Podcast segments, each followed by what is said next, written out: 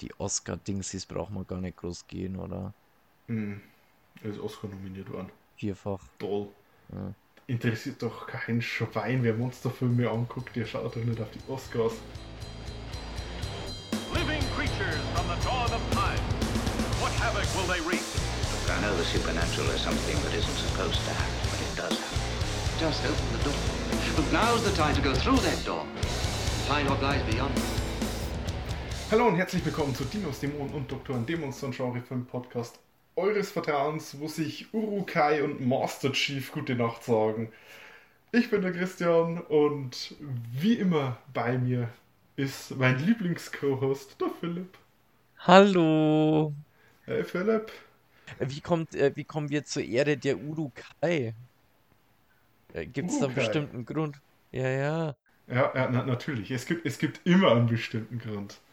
Eine Mischung aus Bilvis-Menschen und Orks. Ja, so. genau die. Ja.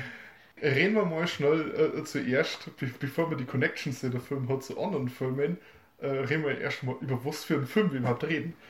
Wir sind nämlich noch in unserem Alien Invaders Monat und äh, Mhm. heute reden wir über District 9 aus dem Jahre 2009. Sechs? Ähm, Neun?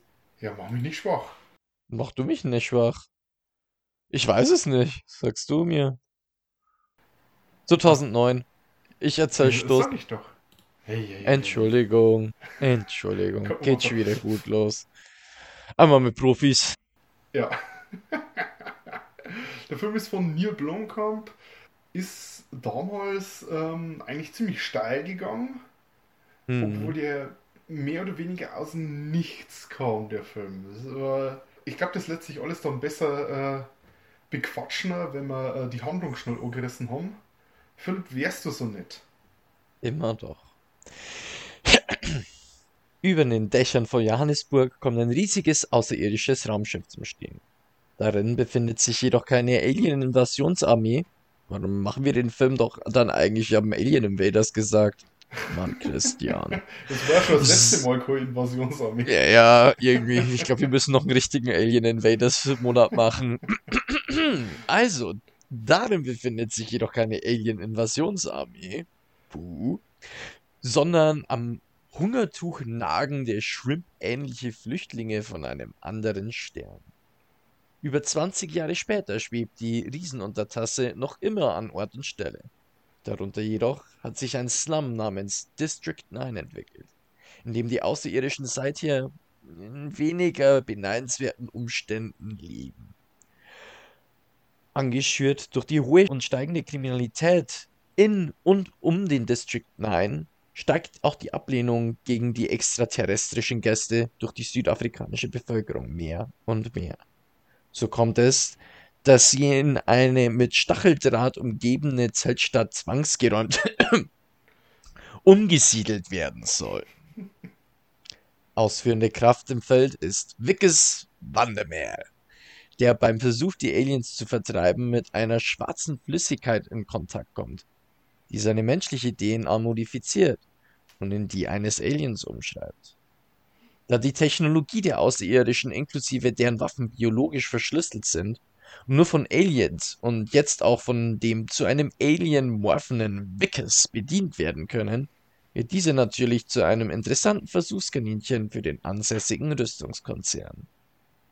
Christopher Johnson, der Alien, der in mühseliger Kleinstarbeit 20 Jahre lang diese mutagene Flüssigkeit gesammelt hat, die als eine Art Treibstoff für das große Raumschiff dient, ist nun auf die Hilfe vom langsam immer schrimphafter aussehenden Wickes angewiesen, um den Rest des biomutagenen Space Diesels zurückzubekommen trotz gewisser Reibungspunkte untereinander, dem, ja, aneinander geraten mit abergläubischen paramilitärischen Gangstern und auch einem kurzen, aber explosiven Konflikt mit dem Militär, schafft es Christoph zurück ins Mutterschiff, um Hilfe für seine Art zu holen.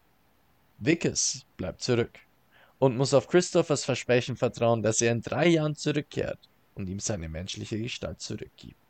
ein, ein Film äh, geladen mit sehr komplexen sozialkritischen Themen. Äh, ja, äh, sehr. Äh, definitiv. Also, wer sich nur ein bisschen mit der Geschichte von Südafrika ähm, auskennt, dem wird bei dem Film natürlich sofort immer wieder das Wort Apartheid im Kopf rumschwirren. Ähm, aber nicht nur das, auch andere Sachen jetzt äh, mit, mit dem Abergläubischen und so weiter, äh, mit dem, wo es dann immer geheißen hat, ja, das sind die Nigerianer, die Mhm. spinnen alle. Ähm, also da, dann natürlich, dass äh, der, der Hauptcharakter, den wir hier haben, der immer schimphafter wird, dann noch einen niederländischen Namen hat, ist auch kein Zufall.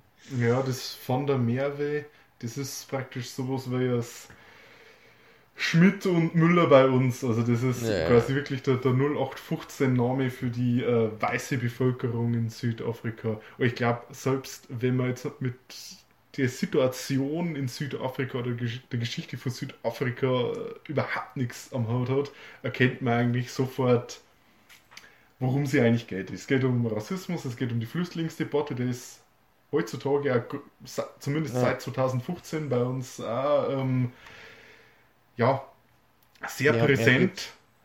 Ähm, Und äh, komischerweise, ich weiß nicht, ob du mit Absicht den Film ausgesucht hast, aber äh, so die, die, die Geschichte mit ähm, äh, sozialen und rassistischen Anspannungen in Südafrika ist ja wieder top aktuell. ja, Äh, da hat es ja leider vor nicht allzu langer Zeit wieder massive Konflikte gegeben, aber ja, also das war Ja. Zufall. ja, ja, Ja, ja, das, ist, das ist übrigens was, ähm, was ich vielleicht äh, beim letzten Film, den wir besprochen haben, mit Warning from, from Space, wo ich gesagt habe, da hätte ich gerne ein bisschen mehr Text gehabt und weniger Subtext. Das macht halt jetzt der Film. Also das ist ziemlich, ziemlich klar, ähm, was der kritisiert, aber halt dadurch, dass er das so in diese Alien-Geschichte reinpackt, ähm, dadurch wird es halt immer ein bisschen, ja, dadurch kann man das halt äh, leichter für, andere Situationen auch wieder hernehmen. Weil wenn du einen Film machst, der über ein Thema geht, das tatsächlich stattfindet und das genauso verfilmst, dann, dann ist es oft sehr eingeengt auf dieses eine Thema. Und so ein bisschen, ähm, wenn man es rausnimmt und mit was Fantastischem vermixt, dann ist es trotzdem ein bisschen mehr äh, zeitloser also Ja, als, ja. als, als Botschaft. Und äh, man, muss jetzt auch ganz plump dazu sagen, da fällt es Entertainment äh, trotzdem dann auch noch leichter. Ja, Also- natürlich, natürlich. Ja. Ich hätte äh, gern, weil wir am Anfang darüber gesprochen haben, warum habe ich Urukai gesagt und warum habe ich Master Chief gesagt. Ich darf gerne mal die Story vom Regisseur Neil Blomkamp ein bisschen abreißen? Hm. wie es überhaupt zu dem Film gekommen ist. Denn der wurde entdeckt vom äh, Peter Jackson, Mhm. der äh, Anfang der 2000er ja quasi auf seinen Zenit des äh, Erfolgs war mit der Herr der Ringe Trilogie. Und der Peter Jackson, der war involviert in äh, Microsofts Versuch, einen äh, Halo-Film zu machen. Und da haben sie äh, uns zwei Regisseure ein bisschen durchberaten. Der Peter Jackson hat dann eher so eine Produzentenrolle gehabt. Und der hat halt eben äh, den äh, Neil Blomkamp dazugeholt, weil er von dem halt die Kurzfilme ein bisschen gekannt hat. Und der hat ja, glaube ich, aber äh, Werbespots und sowas gemacht. Und hat gesagt, hey, der ist gut dafür. Ja, der Neil Blomkamp hat dann angefangen, an den Halo-Film zu arbeiten. Ne? Da ist dann sogar ein, ein Kurzfilm dabei rausgekommen, den er gemacht hat. Den kann man auf YouTube Okay. angucken. Äh, Den hat er hauptsächlich deswegen gemacht, weil äh, die Studios halt ihn das Leben echt zur Hölle gemacht haben. Der das war mit Fox und mit Universal war da äh, involviert und die haben sich alle gegenseitig ein bisschen ausgespielt. Keiner hat richtig gewusst, was der Film äh, werden soll, beziehungsweise der Neil Blomkamp, wenn es den äh, Kurzfilm anschaut, das ist halt so eine richtig dreckige Kriegsgeschichte. Also das ist dann ein paar Soldaten und du siehst, äh, ähnlich wie bei District 9 und wie bei den ganzen anderen äh, Filmen von Neil Blomkamp, der hat so diese, dieses dreckige Down-to-Earth mit Betonwänden äh, und bi- bisschen ekligen Gore und sowas, aber die ganze Sache ziemlich realistisch darstellen dort. Und das hat natürlich den Studios nicht wirklich gefallen, die wollten halt eine schöne äh, äh, Popcorn-Blockbuster. Ja, und das hat eben der, der Neil Blomkamp nicht geliefert.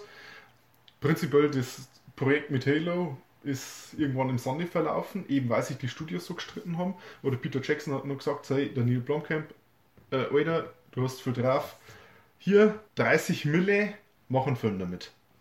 Und Neil Blomkamp ist dann hergegangen, hat seinen ähm, äh, Kurzfilm, den er, ich glaube, Ende der 90er gemacht hat, der äh, Alive in äh, Joburg äh, gepackt, der eine sehr, sehr ähnliche ähm, Geschichte hat wie District 9. Mhm. Da können wir dann vielleicht nur drüber reden.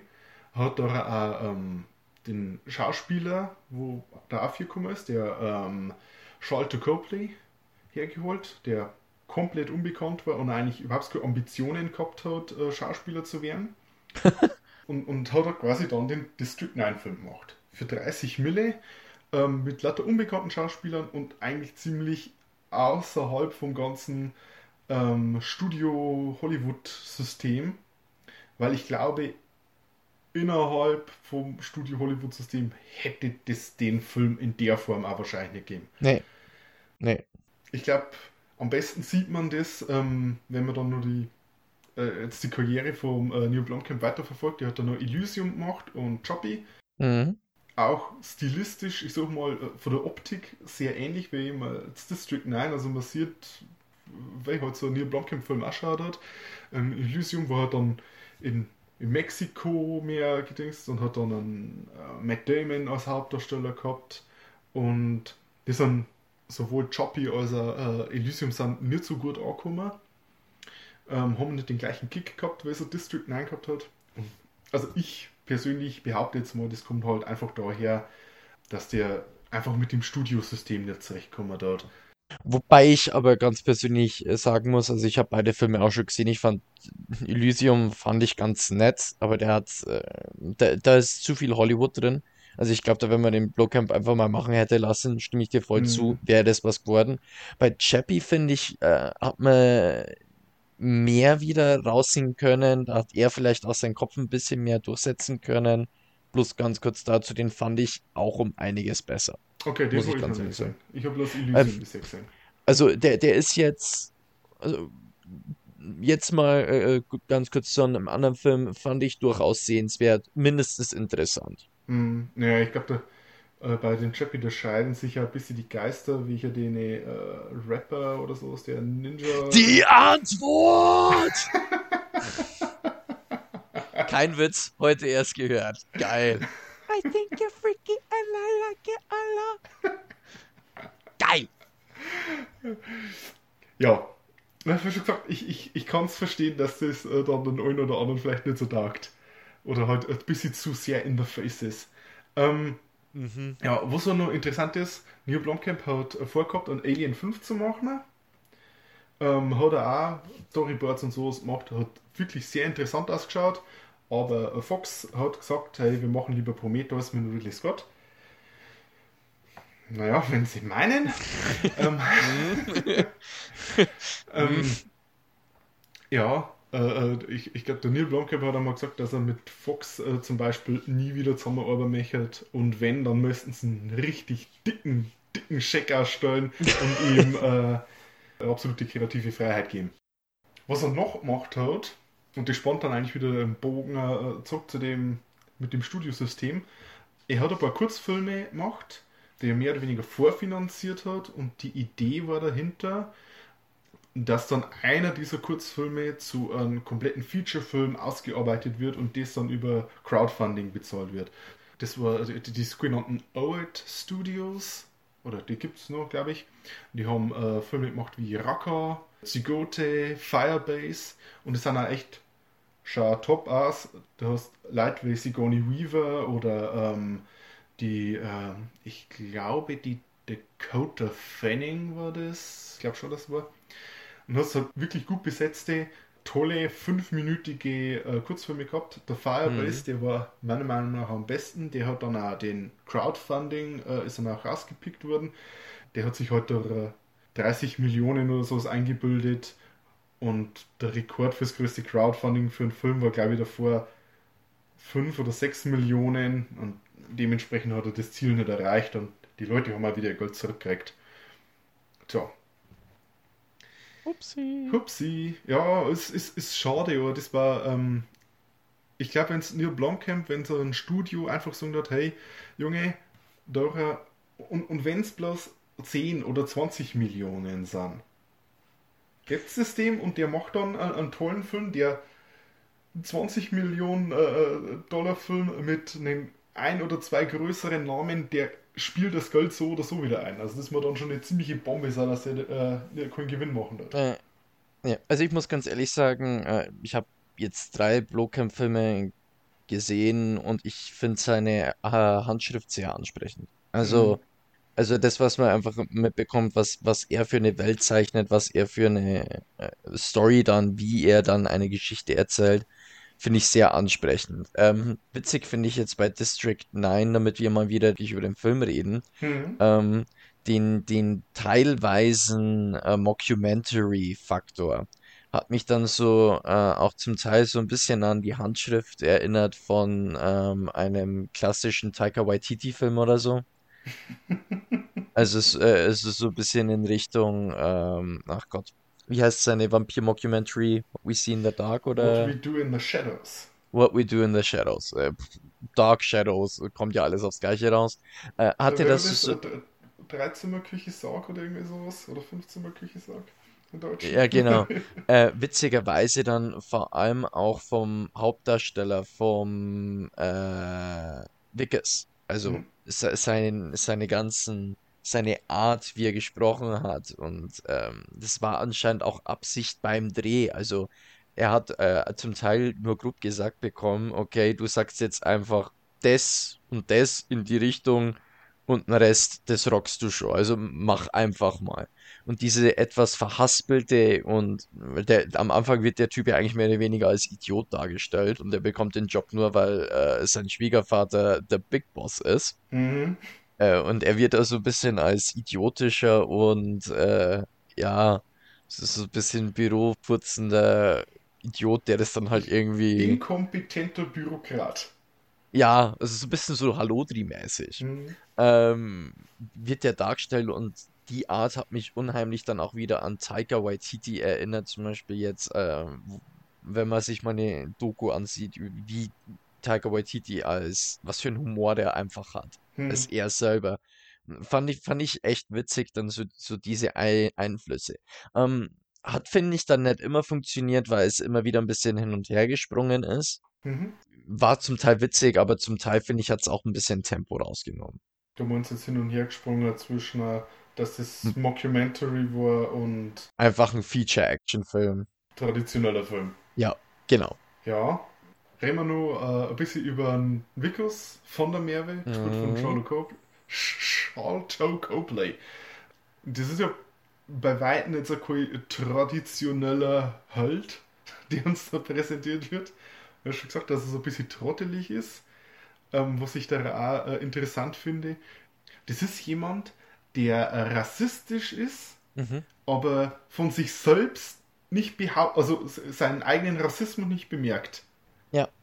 Also, er ist, ich, ich finde den Charakter unheimlich interessant dahingehend, dass er keineswegs sympathisch ist, aber man durch die Geschichte hindurch definitiv trotzdem Empathie für ihn hat. Also, er ist, er ist ein Arsch. Mhm. Er ist absolut ein Arsch. Also das sieht man auch schon am Verhalten, was er äh, seinem Kollegen gegenüber hatte am Anfang so, oh, du hast keine Schussweste. Naja, wird schon nichts Ja, passieren. ja, ja, ja. Er ist rassistisch gegenüber den Aliens, definitiv. Hat aber trotzdem dann im, im Verlauf der Story zeigt er dann trotzdem Moral irgendwo. Jetzt nicht so weit, dass ich da, äh, sagen würde, dass er ein guter Mensch ist, aber er hat dann trotzdem ein gewisses moralisches Selbstverständnis. Und Ja. wie, wie dieser komplette Charakter dann gezeichnet wird, also auf der einen Seite rassistisches, massives Arschloch, trotzdem mit einem gewissen moralischen Hintergedanken und wie das dann ausbalanciert wird, vor allem wenn er damit konfrontiert wird, dass er selbst jetzt zu dem wird, was er insgeheim so ein bisschen verachtet oder eben praktisch im Hinterkopf hat, naja, die sind nicht so viel wert, ich bin was Besseres. Das fand ich unheimlich interessant, äh, wie, wie der Charakter dahingehend gezeichnet worden ist. Und wie ich schon gesagt habe, er ist auf keinen Fall sympathisch, aber man hat Empathie, man fühlt mit ihm mit, obwohl man eigentlich weiß, okay, der ist ein Arsch, aber ich habe trotzdem Mitleid mehr oder weniger mit ihm oder ich leide mit dem Charakter. Ja, ich mit. sag mal so, es ist zum Beispiel nachvollziehbar, wenn er Christopher Johnson hilft, seine äh, Suppe da äh, zurückzukriegen wenn der Christopher Johnson versprochen hat, er kann wieder zurückverwandeln und dann sagt der Christopher Johnson so zu ihm, ja, ich komme wieder so in drei Jahren. Weil der Christopher Johnson halt auch mehr oder weniger in die Situation gedrängt wird, ich brauche den, um ihm zu helfen. Und wenn ich den sage, das wird nichts oder wird nicht so schnell. Ich meine, ich, ich habe auch schon manche Leute debattieren, ob der Christopher Johnson ihn überhaupt zurückverwandeln kann oder ob er ihm das bloß so versprochen hat, um äh, um wegzukommen. Das ist jetzt keine Meinung, wo ich jetzt äh, vertrete. Mhm. Aber du merkst halt, dass die beide äh, äh in einem moralischen Graubereich abtauchen müssen, ja. um halt einfach ihre eigenen Interessen durchzusetzen. Es ist, ja. es ist nachvollziehbar, es ist nicht moralisch, es ist nicht einwandfrei, was, was beide nee. machen, nee. aber es ist äh, äh nachvollziehbar und ist aber auch wieder so, so ein äh, Handschriftsding vom Blowcamp. Also das hast du dann auch bei Chappie oder auch bei Elysium. Da geht es einfach in eine moralische Grauzone, was meiner Meinung nach einfach mal was mit Realität zu tun hat. Richtig. Also, äh, dass du egal, da gibt es einfach nicht schwarz oder weiß oder sonst was, das ist einfach alles. Und das, finde ich, macht es, äh, macht die Geschichte und, und den Charakter sehr ansprechend für mich. Du hast keinen Helden in weißer Rüstung, der dann irgendwie vielleicht auch so ein bisschen eine dunkle Seite hast. Du hast einfach einen normalen Typen, der in eine beschissene Situation kommt und ja gut, dann zwischendurch zieht er schon mal ziemlich übermenschlichen Scheiß ab, aber ähm, Plot Armor und so muss auch mal wieder sein. Ähm, aber es, es ist einfach dementsprechend sehr ansprechend, weil es sehr nachvollziehbar ist. Hm. Ich Vom hab, Main Character her. Hm. Ich habe äh, ein interessantes Zitat gelesen, das war jetzt Kaisner. Während er praktisch seine menschliche Form verliert, muss er seine eigene Menschlichkeit jedoch wiederfinden. So, ja, ja, genau. So, so das, das bringt es eigentlich schon um Punkt. Ähm, andere Hauptfigur, Christopher Johnson. Ähm, Shrimpy Dude. Shrimpy Dude. Ähm, wollen wir da vielleicht mal ganz kurz gleich mal aufs Aussehen von unserem Shrimpy Dude und von, von, von der Darstellung von unseren Shrimpy Dudes kommen? Äh, gerne. Eigentlich kein super innovatives Design. Also die, Ty die Jungs sehen einfach wirklich aus wie fucking Shrimps. Prawn. Ja, äh, Prawnies. Pra Prawn-Songs in der Originalsynchro äh, im Originalton. Ja, ähm, sehen aber einfach für einen Film von 2009 mit einem Budget von 30 Millionen Dollar verflucht gut aus.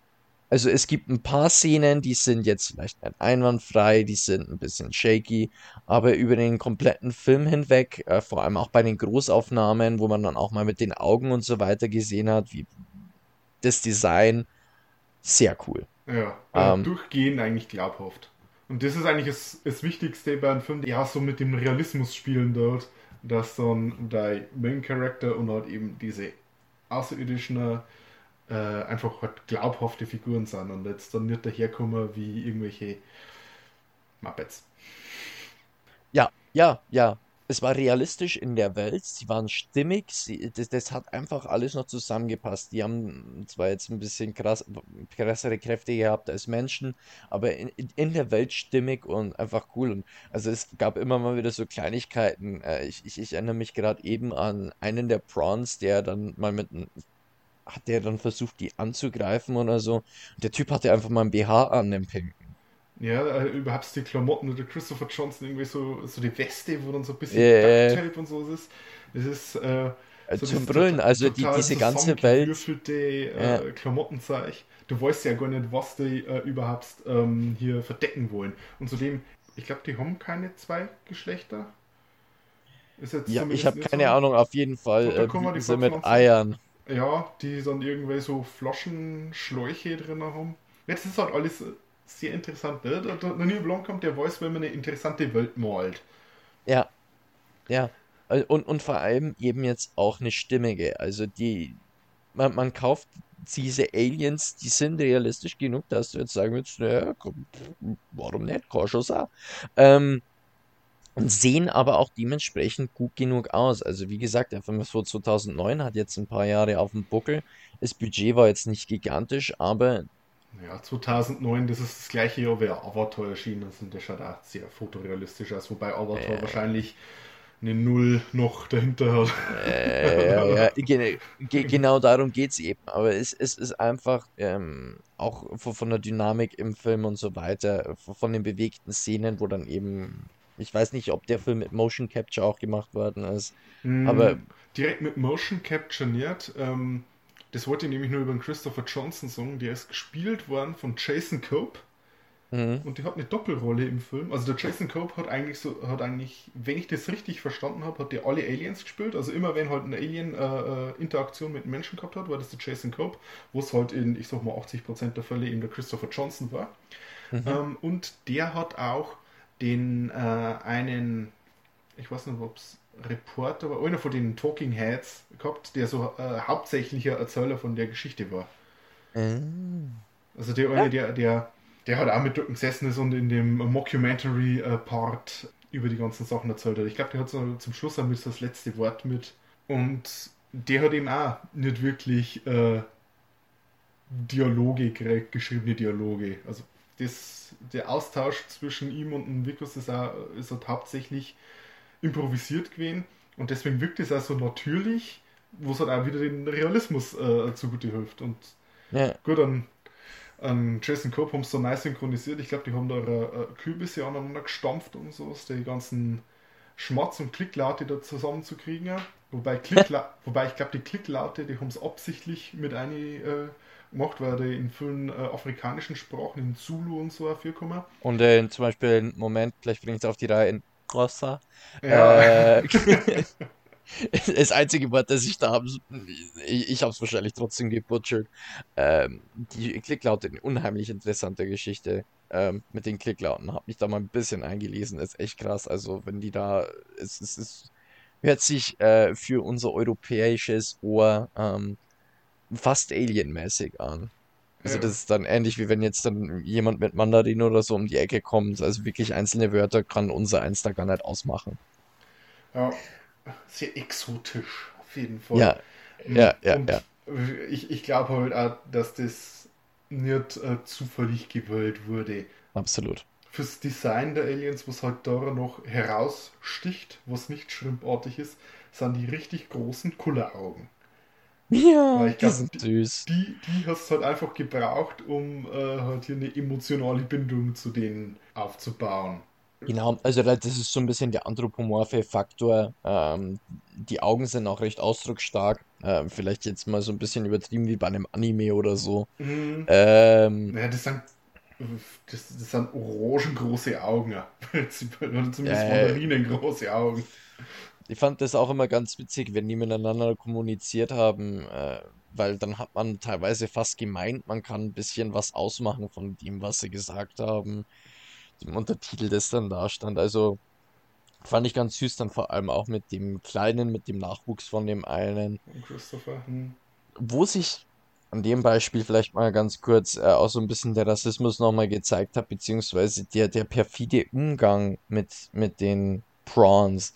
Äh, weil die erste Frage von Vickers an Christopher, als er den Kleinen gesehen hat, war, ob er eine Erlaubnis hat für den. Ja. Also die, die Prawns brauch, haben dann praktisch eine schriftliche Lizenz gebraucht dafür, damit sie sich fortpflanzen dürfen. Ja, der, der Vickers, der macht ja die, die Bruthütte da, macht er ja dann aus, wo er die ganzen Eier äh, ja, kaputt macht, wo ihn die, die, die Ernährungsschläuche kappt und dann Ja. so zu seinen, Kollegen dann so sch- scherzhaft sagt, du hast praktisch gerade deine erste Abtreibung äh, äh, hinter dir, was, wie fühlst du dich dabei? Ist doch witzig gewesen. Mhm.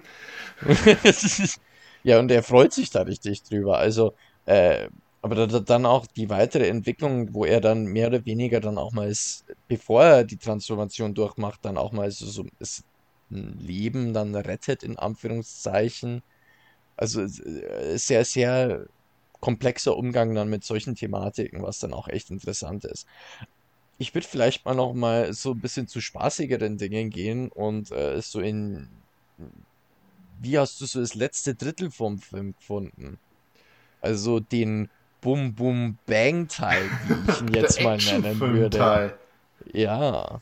Ja, ich muss sagen, also teilweise hat es etwas deplatziert gewirkt. Mhm.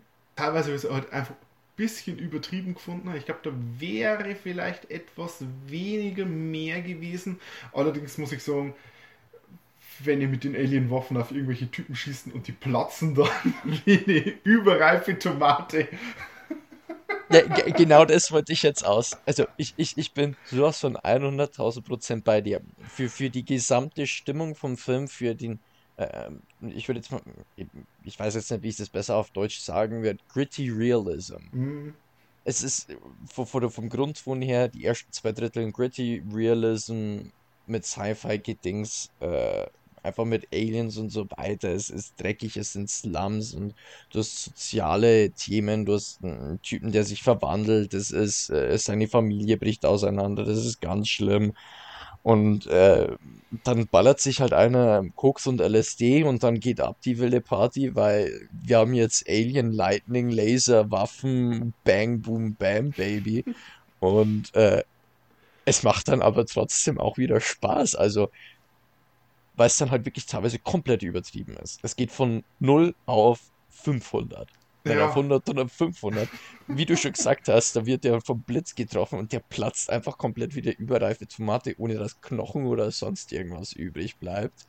Äh, gibt auch einige badassige Szenen, äh, dann mit dem ganzen Spaß. Also, äh, herrlich absurd dann zum Teil. Ja, natürlich müsst ihr dann auch noch einen Mecher aus dem, Ding, aus dem Ärmel schütteln. Äh, also, das ist wieder der feuchte Traum eines jeden äh, Japano-Fans dann hier, dass der Typ mit einem Alien rumrennt und alles zerlegt. äh, also, es, es, es, da kommt halt wirklich dann alles zusammen. Ich, ich habe es dann auch irgendwie ganz witzig ich gefunden. und Ich, ich glaube, äh, der hat irgendwie so wirklich zwei Drittel vom Film gemacht, hat dafür nur 5 Millionen Dollar verbraucht und dachte sich dann am Ende so, geil. Und jetzt lass uns krachen damit. mit die restlichen Und, 25. und, ja, und dann äh, auch bei ein, zwei Szenen, äh, wie es den zum Beispiel zerrissen hat, da habe ich mir wieder gedacht, naja, der hat sich bestimmt gedacht, oh, ich habe, hier ist Peter Jackson so ein bisschen mein Chef, ich habe mal Braindead gesehen, Nee. das mit 50 Liter Kunstblut. Splonk. äh, ja, also der, der Teil, ich, wie du schon gesagt hast, also zum Teil wirkt es deplatziert, das macht doch Spaß. Ich ich, ich meine, die, die Stakes nehmen wir trotzdem nicht ab. Das ist ja äh, trotzdem nur äh, Spannung bis zum Ende. Es ist immer nur, Mhm. ähm, es geht ja immer nur um was. Und Hm. wenn dann das Militär dazu kommt, blüht ja dann der Konflikt nochmal auf zwischen ähm, äh, Christopher Johnson und dann äh, einem Vickers. Und das wird ja immer schlimmer. Ja, also eine, ja. eine, eine Kaskade an Eskalation. Und ja, vielleicht, vielleicht braucht es das aber dann, dass es dann so ein bisschen over the top wird. Oder halt nicht ein bisschen over the top, sondern richtig over the top. Ja. Damit, damit Ähm. du halt dann eben nicht komplett depressiv drin hockst, sondern eben noch ein bisschen Spaß daran hast, dass das trotzdem so bleak ist eigentlich, was da passiert. Was du auch gesagt hast, äh, finde ich echt interessant, wie der Film, ich, ich kann dir nicht mal sagen, wie der Film das genau gemacht hat. Ich finde, der Film hat es unheimlich gut geschafft, über die ersten zwei Drittel so eine mulmige Grundspannung aufrechtzuerhalten, die es ist so eine gewisse Unbehagenheit. Hm. Ja, Also ja. das fand ich unheimlich interessant, wie der das durchgehend geschafft hat. Ähm, ja, ja, nur und das das. ist, du, du hast halt einerseits, äh, ich glaube, das kommt daher, dass dann immer mehr Schichten abgewickelt werden, weil äh, äh, wie scheiße die Situation eigentlich ist. Weil zuerst hast du halt die, so die Deportierung der Leute, das ist, äh, damit ich es auch mal erwähne, ähm, müsste äh, eine Anspielung sein an die Räumung von einem District, District 6, den es mal gegeben hat, Wohngebiet war, hauptsächlich mit Schwarze damals ähm, in Südafrika. Und ja, das war aber ein normales Wohngebiet. Und die haben halt gesagt, hey, wir brauchen eigentlich ein paar Wohnungen für Weiße, also von dem her wegplatt machen und ihr raus. Du hast ja schon mal die, die Thematik, die schon scheiße ist, aber dann findest du ja noch heraus, so, oh, die wollen die Waffen nutzen. Oh, du hast Experimente an denen und so weiter und so weiter. Und es wird ja immer Und, krasser. und also die, die Experimente, also äh, ich meine, ich habe schon äh, Folterszenen gesehen in anderen Filmen, die brutal wirken sollten und sonstiges. Also das, das war schon teilweise diese Szenen, wo er praktisch als, Exper als Kaninchen genutzt wurde, um die Waffen auszunutzen, vor allem als es dann darum ging, auf ein lebendes Ziel zu schießen. Mhm. Äh, ja. Ja. Und, und da, das sind dann die Momente, das will ich dann vielleicht bei meinen Flop-Momente äh, ein bisschen genauer darauf eingehen, der, der Film, der hatte den Mockumentary-Part und dem ähm, ja, normale Standard-Filmerzählungspart. Mhm. Und was der Neil Blomkamp macht, der nimmt halt das dann her, wann er es braucht. Ja. Und eben, wenn dann am Vikus experimentiert wird oder wenn der dann auf andere Leute schießen soll. Zu dem Zeitpunkt war dann der Film eigentlich schon hauptsächlich Normalfilm. Und dann, wenn es wieder richtig, richtig dreckig wird, schwenkt er wieder um zu seinem Mockumentary. Dann siehst du dann so diese äh, äh, die, die, so VHS-Aufnahmen, die so ein bisschen äh, äh, grobkörnig sind. Bisschen Störungen und so. Ja, und Störungen drin.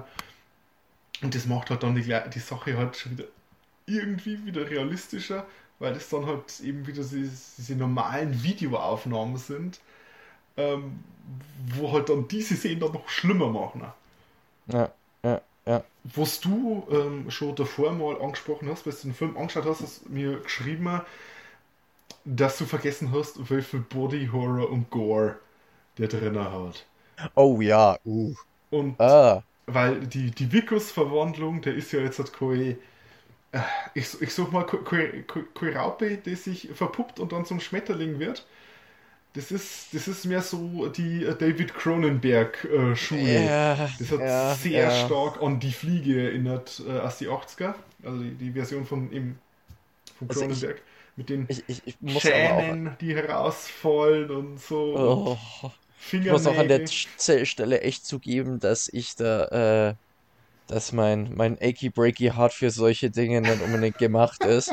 äh, ich, ich, ich bin, ich bin, also manchmal finde ich, Body Horror finde ich cool, wenn er einfach gut gemacht ist oder so. Also, äh, oder einfach solche handgemachten Effekte, muss gar nicht mal so gut ausschauen. Ich, ich bin einfach ein, ich bin ein Fan von handgemachten Effekten. Ja. Ähm, die sehen sehr handgemacht aus und leider zu gut. Also das, was, was, was ich zum Beispiel auch nicht sehen kann, ist, ist, sind gebrochene Finger oder solche Späße oder genau solche Sachen wie, wie gestülpte Fingernägel oder solche. Wenn du, wenn du das siehst wie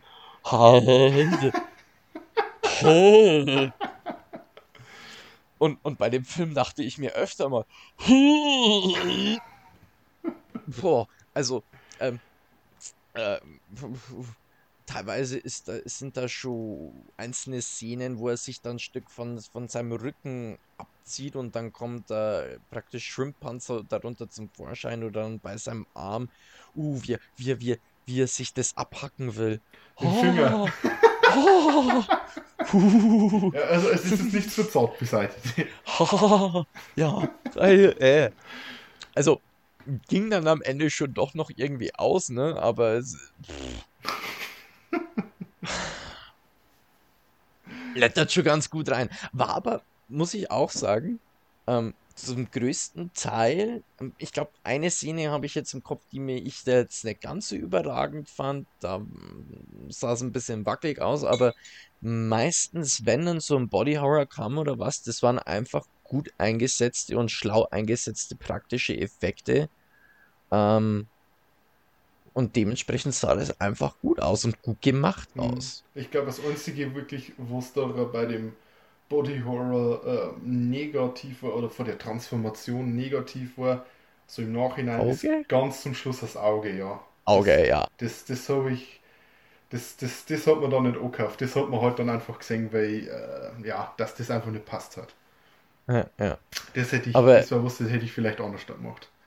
Ja, Aber äh, insgesamt auch mit, mit seinem anscheinend, äh, ich habe da mal dann doch ein, äh, weil das mich bei dem Film dann wirklich äh, mir imponiert hat und interessant fand, so ein kleines Making-of-Ding auf YouTube angesehen. Ähm, äh, der gute Mann ist ganz schön lang auch wieder in der Maske gesessen und sonstiges, damit es dann eben auch gut aussieht.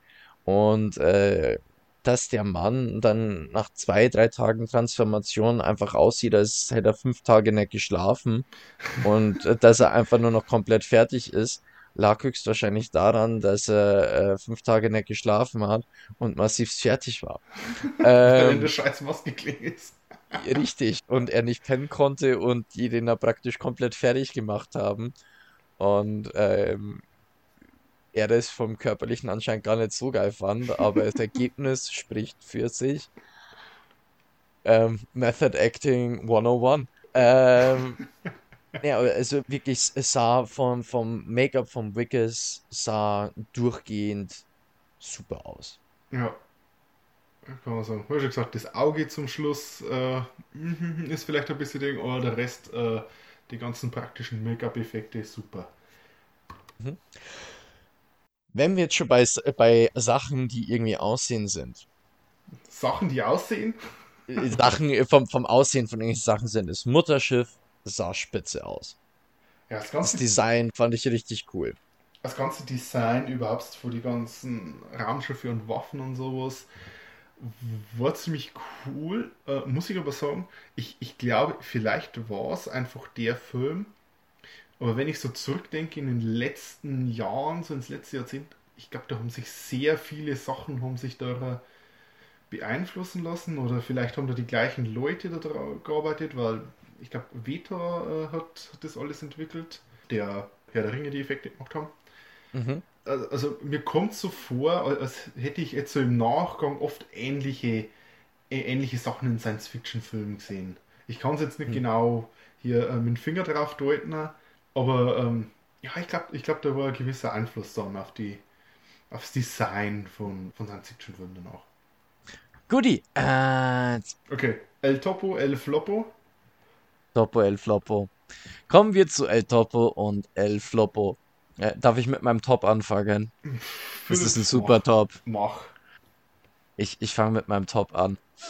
Im Grande Finale, als äh, unser Held, In unser, Anführungszeichen. uns, unser, unser fragwürdiger Held, unser Held mit fragwürdigen Moralen, äh, mit Unser- dem Mech, Oberlippenbartträger.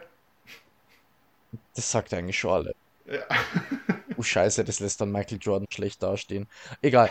Ähm, als er mit dem Mech auf seiner Carnage-Tour ist und alles äh, in die Luft jagt, was irgendwie seine Mutter mal beleidigt hat oder so, ähm, hat er, packt er dann irgendwann mal eine kinetische äh, Gun aus, also mit der er irgendwelche Sachen hochheben und massiv zurückfeuern kann. Die Gravity Gun aus Half-Life 2. Genau. Also und mit dieser kinetischen Waffe hebt der Typ mal eine Sau auf und feuert diese Sau durch ein Gebäude und durch einen Typen dort. Und ich musste so laut lachen. Wie auf einmal diese Sau. Du, also, armes Schwein und so, Peter rotiert. Aber Man hat schon Fl- Schweine fliegen sehen? Oder? äh, es, es war einfach super. Also ich, ich musste einfach laut lachen, wie auf einmal ein Schwein durchs Bild. Also du, du, du bist eigentlich voll im Carnage-Mode, da zerfliegen Körperteile, es werden Köpfe abgetrennt, es werden ganze Körper zerrissen und dann kommt auf einmal eine Sau durchs Bild geflogen und ihr schlägt irgendeinen Typen. Ich fand es einfach super. Hm. Also ich habe wirklich, ich habe mal wirklich einen Top-Momenten ausnahmsweise und es, das war genau der. Das war einfach toll. Ja, ist, ist ein, ein Callback zum äh, den Alive in Joburg äh, Kurzfilm. Da haben sie auch irgendwie so Mech-Suits. Ja, Okay. weniger Mech-Suits und mehr an, äh, so Ding, Anzüge. Und da haben sie eben auch so diese typischen Anti-Gravity-Dinger gehabt und da haben sie dann ein Auto und so rumgeschmissen. Also Okay, schätze ja, habe ich leider, habe ich leider nicht gesehen, aber eine Sau habe ich bis jetzt noch nicht als Waffe gesehen. Den muss man anschauen. Das, der ist echt bloß, ich glaube, sechs Minuten lang oder so. Und eigentlich das Interessante ist, der interviewt da Leute ähm, die hat über die Außerirdischen sprechen. Aber eigentlich hat er damals die Leute zu einer echten Flüchtlingsbewegung befragt. Oh wow. Sprich, die Leute reden da quasi über Ausländer und der hat sich dann so zusammen, so, so ein bisschen Borat-mäßig, wenn man es äh, äh, so hernimmt, und hat die dann quasi so über diese Außerirdischen sprechen lassen. Und äh, das ist halt eben so ein bisschen der, der, dieser, dieser Kniff, den man halt dann so in der ersten Hälfte, im ersten Drittel vom District 9 hat. Also das Mhm. ist dann sehr ähnlich. Ähm, ja, was wollte jetzt ich sagen? Mein Top-Moment wollte ich sagen. Mein Top-Moment geht ein bisschen in eine andere Richtung. Meiner ist, als äh, der Vicus und der Christopher Johnson, die ballern sich ja in diese, dieses MNU-Gebäude rein, um eben diese schwarze Flüssigkeit zurückzubekommen. Und dort entdeckt dann äh, der Christopher Johnson diese Leiche von den anderen Schrimp. Ich suche allerweil Schrimp und das Schlimme ist halt eigentlich, dass das da die, so die abwertende Bezeichnung war. Es wird dann auch keine Alternative geboten. Also diese, diese Alien-Leiche und entdeckt hat, dass sie halt medizinisch an den rum experimentiert haben. Und dann steht halt dieser Christopher Johnson da und es hat eben komplett aufgelöst. Und das war sehr cool. Also es war natürlich Plot-Armor noch und nöcher um ihn rum, weil das sind die ganzen Military-Typen schon reinkommen und haben überall rumgeballert, aber alles getroffen außer ihn. Aber es war äh, eine sehr emotionale Szene.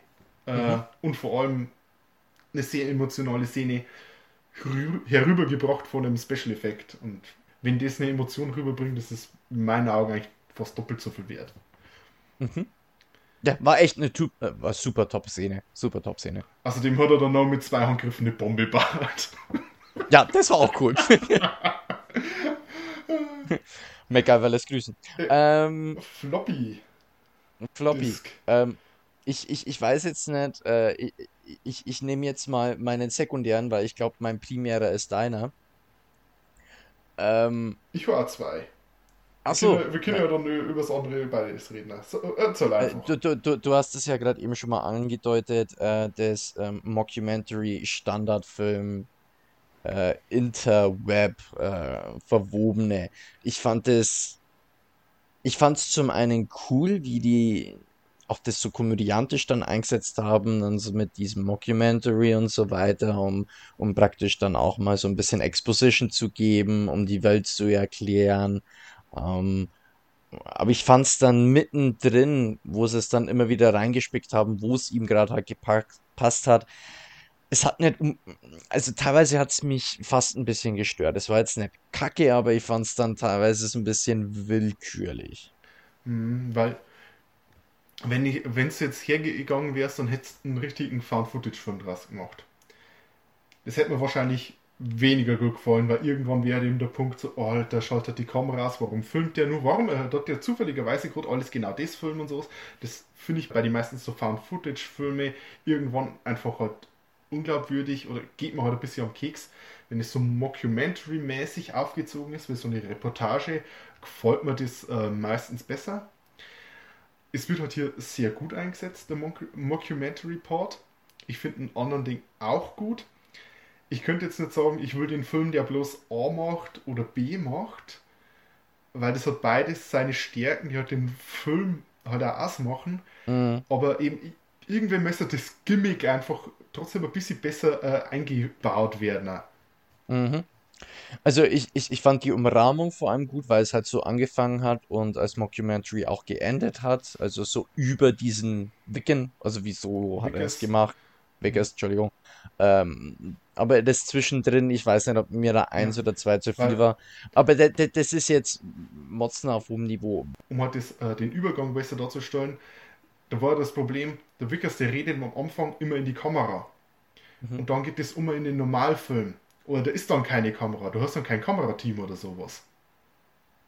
Sobald es dann zum Christopher Johnson übergeht, aus in seiner Sicht, ist es ja dann ein normaler Film, sobald man. Und dann kommt er zum Vickers zusammen und dann ist kein Kamerateam da. Wenn du da ein Kamerateam vielleicht gehabt hättest und das wäre dann gestorben oder so, da, dann hätte man quasi einen, einen, einen schönen Übergang gehabt oder einen verständlicheren Übergang zwischen den Mhm. zwei Stilen. ja, ja, plus, ja. plus so eine fixe Idee.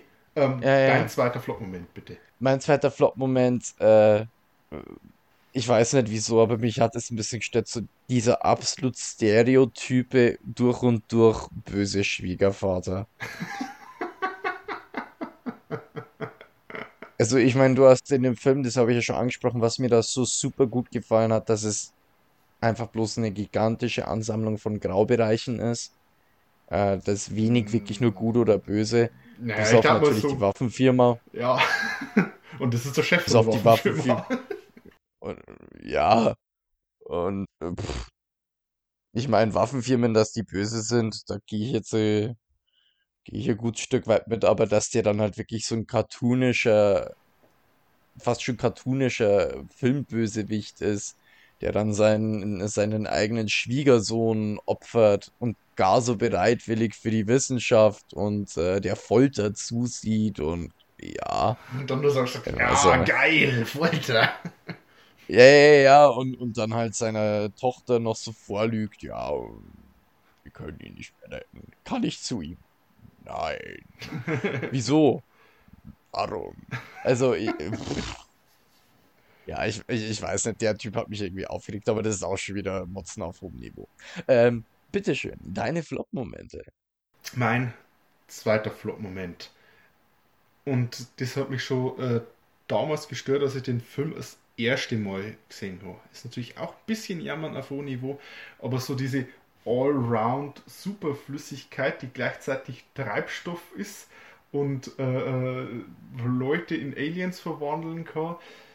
Ja, das, das, hätte ich mir ein, bisschen besser erklärt gewünscht. Also ich meine, der, die Technologie der Aliens, das ist so bio, ähm, organisches, äh, super Gedöns. Und dann hätte ich mir vielleicht einfach das Design für die ganzen Waffen und Gegenstände ein bisschen organischer vielleicht vorgestellt.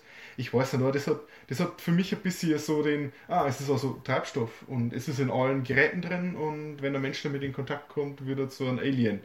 Und das ist irgendwie so, okay, alles, was halt gerade so der Plot machen dort, wenn ein zweiter Teil kommt, dann kann man das, dann kann man damit auch, keine Ahnung, Sachen zusammenkleben und ähm, man kann damit Fettflecken entfernen und Es ist einfach Alien WD-40, was Ja. meinst du jetzt eigentlich? ja, also generell kaufe ich das äh, dem ab. Das ist ein biologisches, die Technologie basiert auf Biologie und deswegen funktionieren die Waffen auch so. Und das hätte ich mir vielleicht ein bisschen mehr ins Design integriert gewünscht oder einfach ein bisschen mehr äh, erforscht. Also es war nicht die Aufgabe des Films, aber da hätte ich immer etwas mehr gewünscht in der Richtung, damit ich das mehr abkaufe. Ja, doch, verstehe ich auch. Äh, Wäre mir jetzt ehrlich gesagt beim einfach so ansehen ähm, gar nicht so groß aufgefallen, aber jetzt, wo du es sagst, äh, Aber ich dir Ja. den Film kaputt gemacht. ja, jetzt kann ich ihn nie wieder mit den gleichen Augen sehen. Dann hat das wahrscheinlich deine, äh, dein Rating total jetzt negativ beeinflusst, oder? Äh, sehr, ja, doch, Ja. schon. Schlimm. Schlimm, schlimm. Äh, kommen wir zum Rating. Äh, Ich fange jetzt einfach mal an. Hey, äh, moderner Klassiker, zwei Daumen nach oben. Finde den Film toll, hat äh, viele sozialkritische Aspekte, der so verpackt, dass es gleichzeitig noch interessant ist oder halt gleichzeitig auch den Finger tief in die Wunde legt. Sowohl halt eben bei dem sozialkritischen Thema als halt dann auch eben bei diesem Gritty Realism und halt dem Gore und so. Und ähm, da kann man leicht über also die, diese Makel, über die man gesprochen hat, hinwegsehen, weil so ein Film, vor allem in so einer Qualität, wirklich nicht oft. Ähm, kurze Antwort, stimmt dir zu. Längere Antwort. Spitzenmäßiger Film. Ich habe mal kurz überlegt, ob ich bloß einen Daumen hoch gebe, weil er ein paar Fehler hat, aber dafür hat der Film mir viel zu viel Spaß gemacht. Und der Film macht viel mehr richtig, als dass er irgendwo kleine Fehler hat. Dementsprechend äh, geiler Film. Kann jeder anschauen, ob er jetzt Science-Fiction-Fan ist oder nicht. Ähm, zwei Daumen hoch. Lass mich in Ruhe. Das war's. Also, bei dem Film muss man eigentlich nicht groß erklären, der ist einfach geil. Also, ich, ich war einfach mal wieder, ich habe den vor Ewigkeiten mal so strichweise gesehen, aber jetzt habe ich mich halt mal wirklich hingesetzt und den von vorn bis hinten angeschaut. Da hat es dich abbeutelt, du hast mit dem Charakter mitgefühlt, äh, dann hat es dich nochmal abbeutelt, weil er sich wieder irgendwas abzogen. Äh. Ähm, dann hat er noch am Ende richtig Spaß gemacht. Also, wie, wie gesagt, also der ist definitiv nicht fehlerfrei, aber macht insgesamt auch jede Menge Spaß. Er macht viele Dinge richtig, er ist kritisch, er ist, spricht alle möglichen Ebenen Eigentlich das, an. was ich, eigentlich das, was ich von Science-Fiction-Filmen will. Ja, ja. Einfach ein guter, Ja. moderner Science-Fiction-Streifen. Gebt Blöckamp Geld, lass ihn Ja, einfach echt. mal machen. Le Leave Blowcamp alone. Ohne Scheiß. Free Blowcamp. Ja, Mann. äh, ähm, weil wir jetzt so, so äh, Entschuldigung, das wollte ich, ist mir jetzt einfach so gekommen. Was mich daran wirklich mal interessiert hätte, was jetzt einfach so die Grundvision wäre von einem Blowcamp Dune-Film. Weil wir da jetzt praktisch den großen Dune-Film haben. Hast du jetzt Dune oder Doom gesagt? Dune. Dune. Also wir haben ja dieses Jahr 2021 einen äh, neuen Film äh, bekommen äh, in der Regie von äh, Dennis irgendwas Französisches, kann es eh nicht aussprechen. Villeneuve. Sorry Leute, kann kein Französisch. Ist der Franzose? Könnte auch, also eventuell ist er dann auch Kanadier, die haben ja auch genug äh, französischsprachiges, aber Quebec. ja, ja, Mhm. äh, Quebec. Also ich habe den noch nicht im Kino gesehen, werde ich mir bald ansehen, den Dune-Streifen. Hm, Aber jetzt einfach mal von dem her, wie, wie er der jetzt so seine Welten zeichnet, wie der das malt, wie gritty das ist, kann ich mir einfach vorstellen, dass der einfach mal eine komplett andere Perspektive auf so ein Material hätte und mich würde einfach dann so seine Vision interessieren. Ich glaube, der wird es nicht unbedingt so Dune-mäßig machen, aber er wird es auf jeden Fall interessant machen. So ein Material in den Händen fände ich mal affengeil. Also Der- einfach bloß mal so ein paar Villeneuve, Das, Konzept. das, schaut, das schaut halt ein bisschen hochpoliert aus, was der macht. Genau, ja, also ja. Zumindest Äh, von die Trailer her. Ja, ja. Beim, Viel zu das- sauber. ja, Da, ja, äh, da, da, braucht man ein bisschen Dreck, da braucht man ein bisschen Rotz, da braucht man ein bisschen Schlons. Äh, muss auch dabei sein. Ne? Also vor allem bei solchen Themen, weil Dune ist, das ist ja, das Grundmaterial ist ja kein happy, flappy äh, Actionfilm oder sonst was. Das ist hochpolitisch, da gibt es soziale Themen, da gibt es Wirtschaft noch mit drin und Politik und Intrigen und dreckige, also es ist, es ist ja, also Dune ist cool. Dune Lest die ist Romane. Bad. Ist Hammer. Ja, Kinder, Liebe, lest liebe- Bücher. Ja, Bü Bücher, weißt schon, die, diese Dinger mit den Seiten aus Papier. Könnte auch ein E-Book muss ich lesen. jetzt mal. Ist halt nicht Ja. so cool. Aber, aber manchmal bietet sich's an, wenn was out of print ist oder nur teuer. Naja, ähm, so viel zu Dune, hätte ich mal gesagt. Sorry, kam mir jetzt einfach so in den Sinn. Ähm, äh, danke fürs Zuhören. ja, äh, wir sind schon wieder bei über einer Stunde. Junge, Junge, Junge, wir werden, es wird immer länger. Wir, wir verquatschen uns immer zu oft. Okay, ähm, Leute, ähm, das war unser äh, Alien Invaders Monat. Wir hatten einmal tatsächliche Alien Invaders, wir haben einmal Aliens, die gekommen sind, um uns zu helfen, und einmal Aliens, die unsere Hilfe bräuchten, die sie aber nicht wirklich bekommen haben. Schade, Schokolade. Ähm, nächsten Monat ähm, haben wir uns das Thema menschliche Mutanten herausgesucht. Und äh, wir beginnen mit dem 1957er Film The Incredible Shrinking Man oder wie er im Deutschen geheißen, ha- geheißen hat oder heißt, die seltsame Geschichte des Mr. C. Punkt. Toller Name. Ja, wenn euch unsere Show gefällt, folgt uns auf Twitter. Da sind wir zu finden unter dem Handle at ddd-cast. Ihr könnt unsere Show anhören, so auf Google Podcasts und Anchor und Radio Public und so weiter und so fort. Wenn ihr uns auf iTunes hört, ich weiß, das ist ungefähr ein Drittel von euch, hey, äh, lasst uns eine Review da und bewertet uns positiv. Das wäre echt Knorke von euch. Was auch Knorke ist, ist die Band Silent Youth. Die gibt uns nämlich den Beat für die Show. Die Musik, die ihr quasi am Anfang und am Ende hört. Und ansonsten danke an alle, die zuhören. Empfehlt uns bei euren Freunden, Feinden und Erzfeinden. Servus. Tschüss.